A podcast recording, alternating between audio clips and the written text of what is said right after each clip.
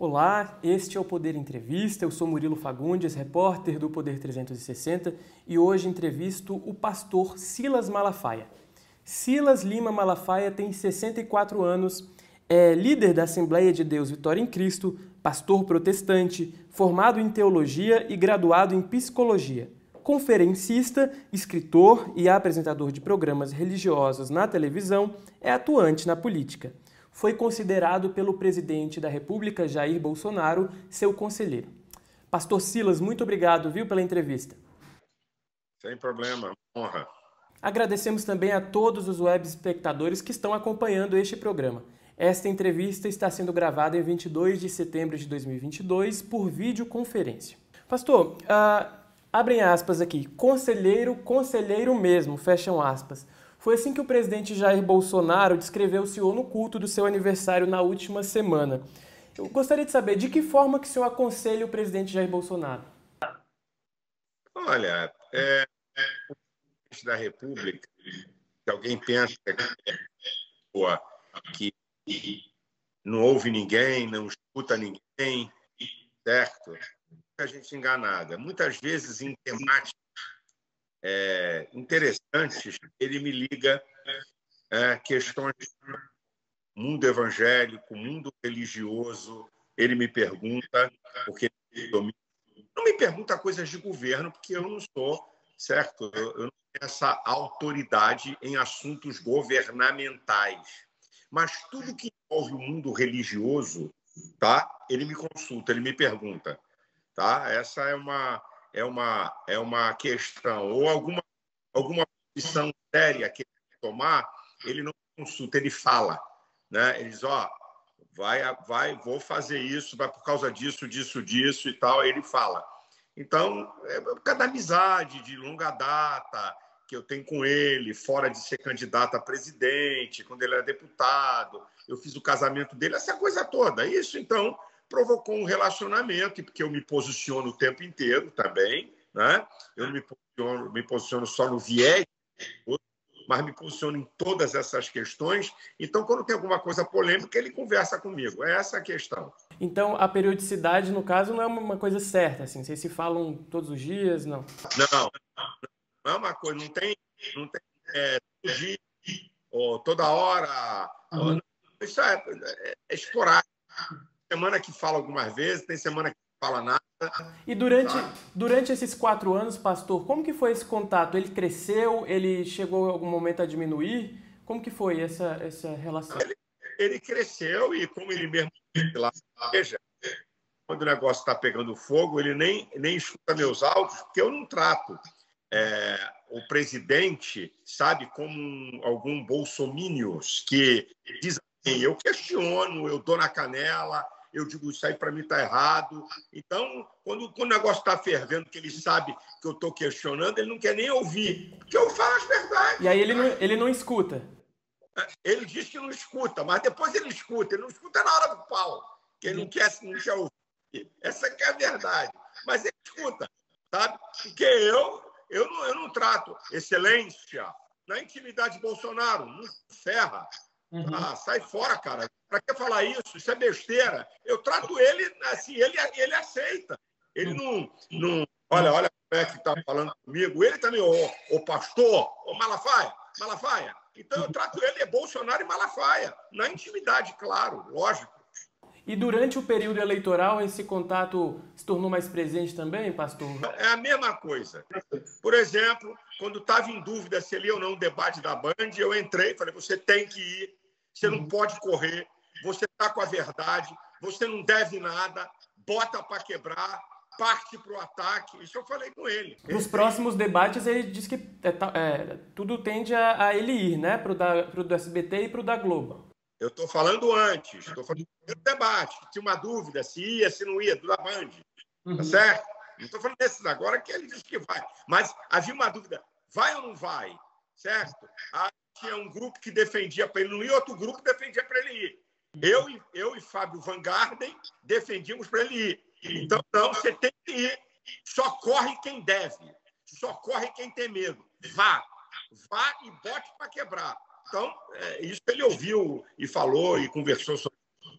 Para os próximos, o senhor defende que ele vá? Ele vá, pelo que ele falou agora na vinda de volta para o Brasil no avião. Ele falou de conversando, que estava eu, estava o filho dele, ele, ele vai no debate. Pastor, o senhor falou sobre a viagem né, a Londres e a Nova York. Gostaria de saber qual que foi o saldo dessa viagem, desses compromissos internacionais e qual que foi sua, seu papel lá, né?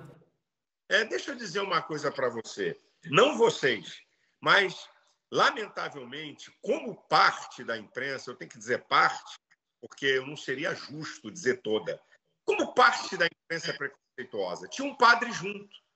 Ninguém citou o padre. A Globo News ficou uma tarde inteira questionando por que eu fui, por que eu fui. Aí eu botei no Twitter.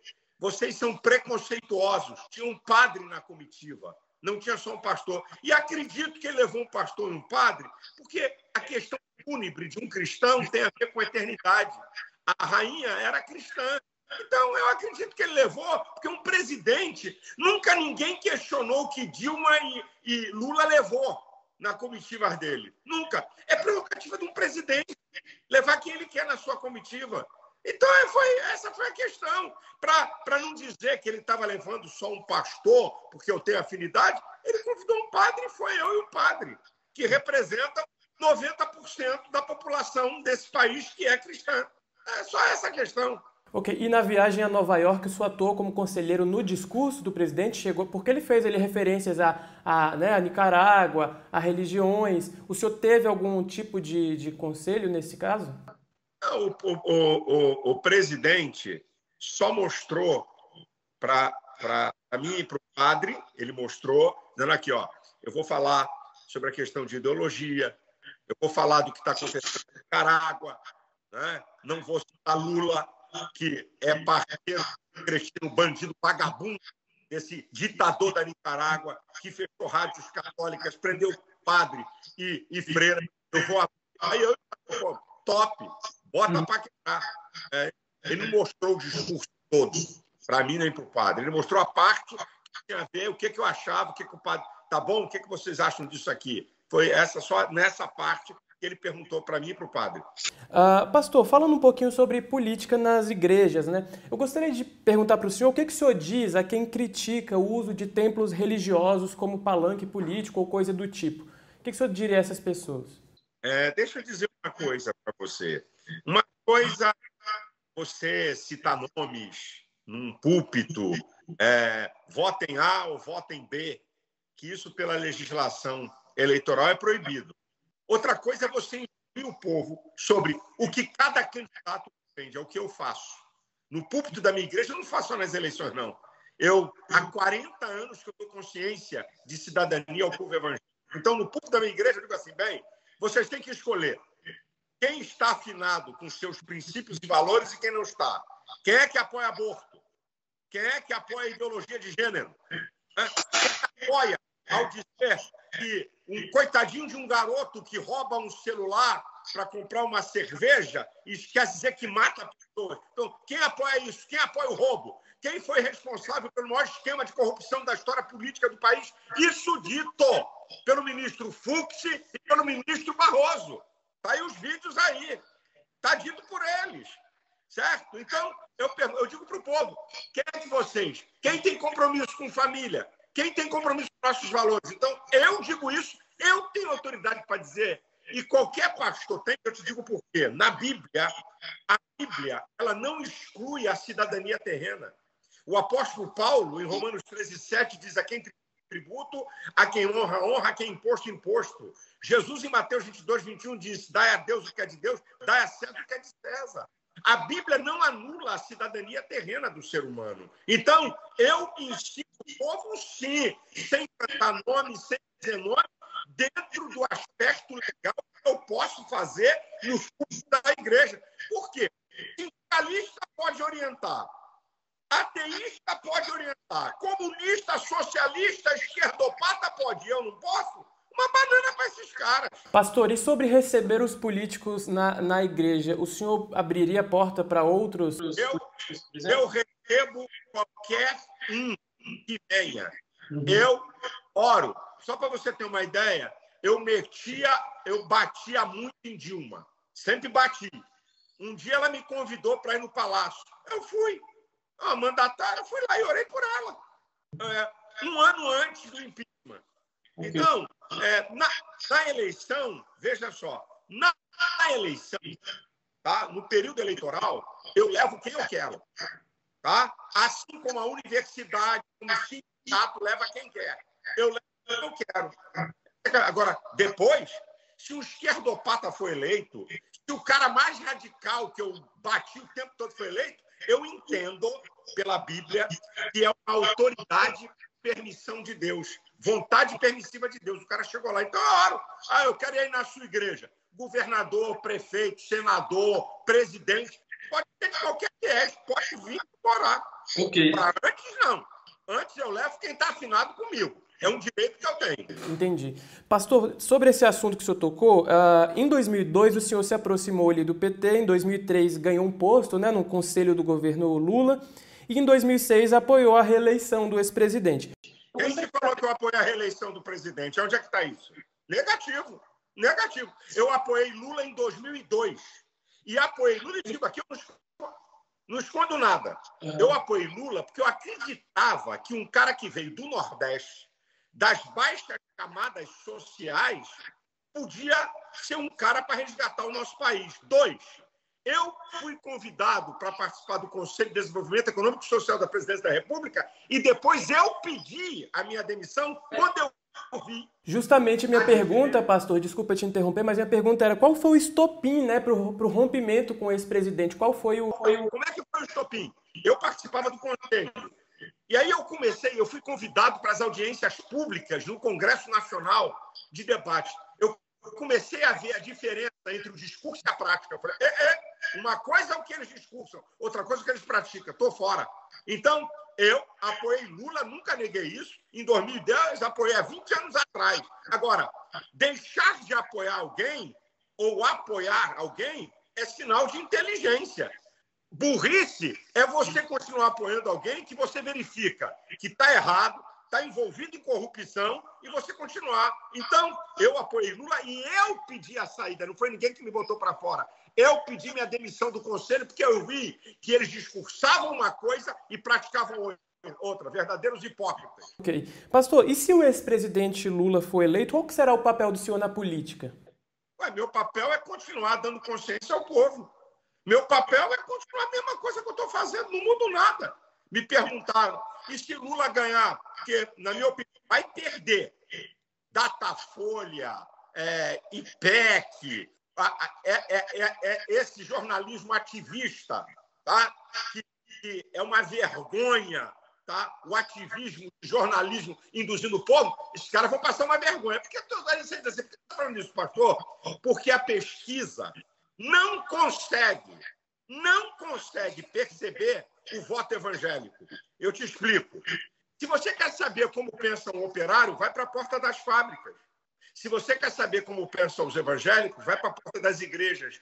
O Datafolha e o IPEC só faz de segunda a sexta. Então, é mentira a pesquisa em relação ao mundo evangélico. Eu dou aqui um número para você. No mundo evangélico, 80% dos votos para Bolsonaro e 20% para o resto. Aqui eu conheço. Se tem um mundo que eu entendo é de mundo evangélico. O senhor acredita que nos últimos, o senhor acredita que nos últimos anos as pesquisas não conseguiram uh, revelar o que aconteceu de verdade depois? Conseguiu, quer que eu prove? O Datafolha, em 2018, votos válidos. O Datafolha deu Datafolha, estou mostrando aqui. Votos válidos o Datafolha deu para Bolsonaro 40%. Ele teve 46%. Mas isso não Nem foi. margem de erro eles conseguiram. O senhor não acha que as pesquisas do primeiro turno sobre o segundo não refletem a realidade? Porque depois um segundo turno é uma nova, uma nova. Pesquisa do primeiro turno, o que eles fizeram, o Datafolha disse. Dia 28 de setembro de 2018. Bolsonaro 28, Haddad 22. Bolsonaro perde para todos no segundo turno, uma indução. Mas, induzindo o povo. é isso. As, as, as pesquisas de segundo turno no segundo turno mudaram essa realidade, né? A pesquisa mudou e ainda te dou uma prova. Um dia antes das eleições, quando o Datafolha estava mostrando o Bolsonaro na frente, tiveram a cara de pau de dizer: nós ainda não sabemos os indecisos como votarão. Mas, meu amigo, isso é brincadeira. Então, o senhor, senhor, não, senhor senhor não acredita que a pesquisa é um retrato de momento, né? Não acredito. Não acredito que eles erraram. Erraram na, na, na campanha de Alckmin, erraram por 18 pontos. Okay. Como, é, como, é, que você vai acreditar? Okay. Eu, eu vi, amigo, eu fui com Bolsonaro sexta-feira no Nordeste. ah, amigo, é uma brincadeira. As cidades de Capibaribe, Toritama, Caruaru desceram tudo. Uma loucura de verde e amarelo. Cadê? Onde é que a pesquisa vai captar? Eu vou dizer uma coisa. Vão tomar, eles vão se surpreender com o voto de Bolsonaro no Nordeste. Anote o que eu estou dizendo para você. Estou falando hoje, hein? Vão ficar surpresos com a votação de Bolsonaro no Nordeste e estão errando com a votação de Bolsonaro no mundo evangélico. Anote o que eu estou dizendo para vocês. Pastor, vamos falar um pouco sobre armas. É, a campanha do ex-presidente Lula tem impulsionado um vídeo na internet em que o senhor fala contra o armamento da população, né? Eu gostaria de saber qual que é o seu posicionamento atual sobre o assunto e como que o senhor, como que o encarou essa estratégia do PT de usar a sua imagem. Primeiro que são bandidos. Né? Bandido manipula vídeo. É sempre assim. Bandido quer mostrar ao povo alguma dúvida, só que eles vão se ferrar, porque eu vou publicar um vídeo. Sou contra armas e apoio Bolsonaro. O que eles têm que entender é o seguinte: eu não apoio um candidato a Deus eu apoio um candidato a presidente. Quem te falou que eu concordo com tudo de Bolsonaro? Aqui é que está beleza. Eu sou um ser livre no Estado Democrático de Direito. Eu sou contra armas, eu não gosto de armas. Vou continuar sendo contra armas. Agora, se o PT fosse honesto, ele teria que dizer assim: em 2005, num plebiscito, o povo decidiu o Supremo Poder a favor de armas e que não respeitaram. O PT podia dizer também que com o governo Bolsonaro baixou em 27% homicídios. Então, eu continuo sendo contra armas. Qual é o problema de eu divergir isso de Bolsonaro? Eu não posso, por causa de um dado que eu não concorde com Bolsonaro, dizer então que eu não estou apoiando ele. Ou você acha que é mais grave você apoiar alguém que apoia a arma ou apoiar alguém que foi responsável pelo maior esquema de corrupção da história política do Brasil, a maior roubalheira, a maior safadeza, o maior saque que houve nesse país. Olha, esse cara era para estar tá preso. Se isso aqui tem uma justiça séria, era para ele estar na cadeia. Um bandido, ladrão, corrupto, com o governo mais corrupto. Só no nosso país, minha gente. Isso é uma vergonha. Pastor, muito se fala sobre a pauta de costumes com, com o senhor, mas eu gostaria de escutá-lo mais sobre a, a, a, pauta econômica, né, na verdade, qual é a avaliação do senhor. Porque, uh, principalmente sobre a, extrema pobreza. É como que as lideranças evangélicas têm atuado junto à política para conter uh, o problema da fome, né, que é um problema tão grave na vida dos brasileiros? Meu, meu querido, deixa eu te falar uma coisa. Quem tem moral para falar sobre isso somos nós. Nós temos uma obra assistencial tem um centavo de governo que ninguém tem. Por exemplo, eu tenho uma entidade, uma entidade, Associação Vitória em Cristo. Nós mantemos trabalhos de ajuda a 3 mil pessoas por dia. Então, se tem um grupo social que resgata a gente como ninguém, não tem nenhum outro grupo social, nem governo, chama-se Igreja Evangélica. Dá dignidade às pessoas, mostram que elas têm valor e que elas podem conquistar, sabe? Você tem que trabalhar, você tem que lutar, você tem que se posicionar. Trabalho social. Na minha igreja, na igreja que eu sou pastor, nenhum membro passa fome. Eu não posso dar dinheiro para membros, porque existe um princípio de isonomia. Isso é, se eu der dinheiro para um membro, eu sou obrigado a dar para todos. Mas na igreja que eu sou pastor, eu tenho um trabalho social tão violento com, com, com pessoas formadas em área de serviço social, funcionários da igreja sabe? Para poder é, mapear todo mundo que tem alguma necessidade. Eu tenho a honra de dizer que na igreja que eu sou pastor, eu tenho mais de 200 mil membros, nenhum membro da minha igreja passa fome. Se perder emprego, se ficar sem dinheiro, nós vamos bancar com cesta básica, fora fazer isso para pessoas que não tem nada a ver com a minha fé nem com a minha religiosidade. O trabalho social das igrejas é realmente evidente e muito notável, mas a, essa função do Estado né, é muito importante eu, é, até mitigaria o trabalho das, das, das, igrejas, né, que, enfim, tem o papel de ajudar socialmente, mas não é o papel ali, digamos, a, oficial né, das igrejas sobre a, o governo, sobre a, sobre a assistência do governo para essa população. Sobre a assistência do governo, qual foi o governo que deu maior assistência na pandemia? 600 bi. Bolsonaro. Qual foi o governo enquanto polícias tá, do Nordeste, do Sul, polícias estavam prendendo o cara com a barraquinha de venda, que nós temos 35 milhões de brasileiros na informalidade.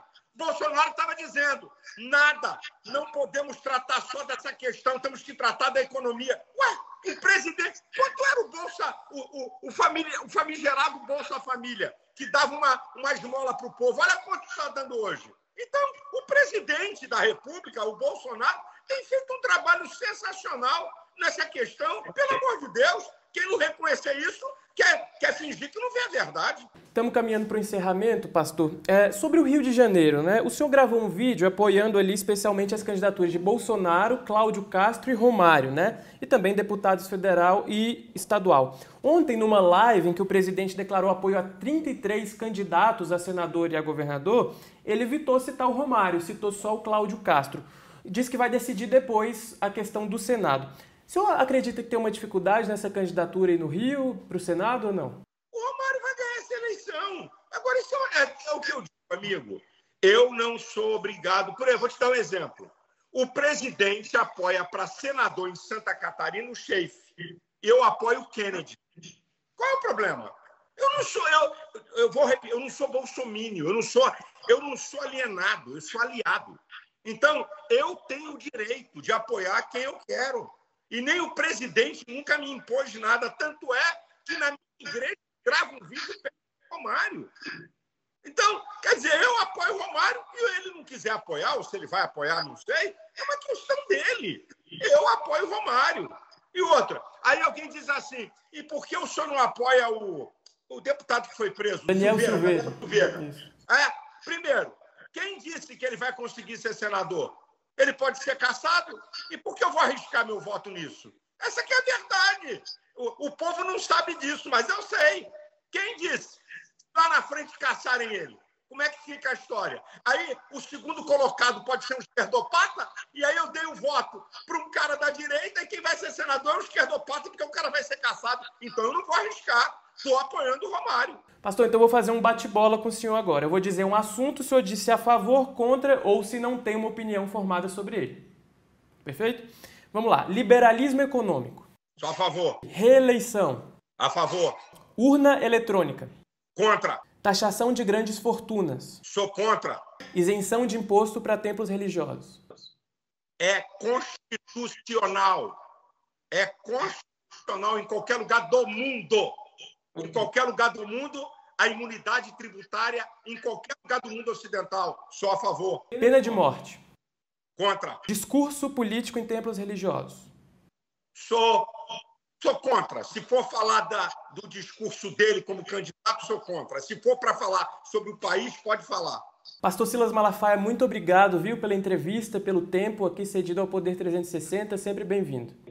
Eu que agradeço a vocês. Obrigado pela abertura, certo? Por deixar a gente falar e não querer induzir aquele que está sendo entrevistado ao que o apresentador quer. É isso aí que você acabou de fazer.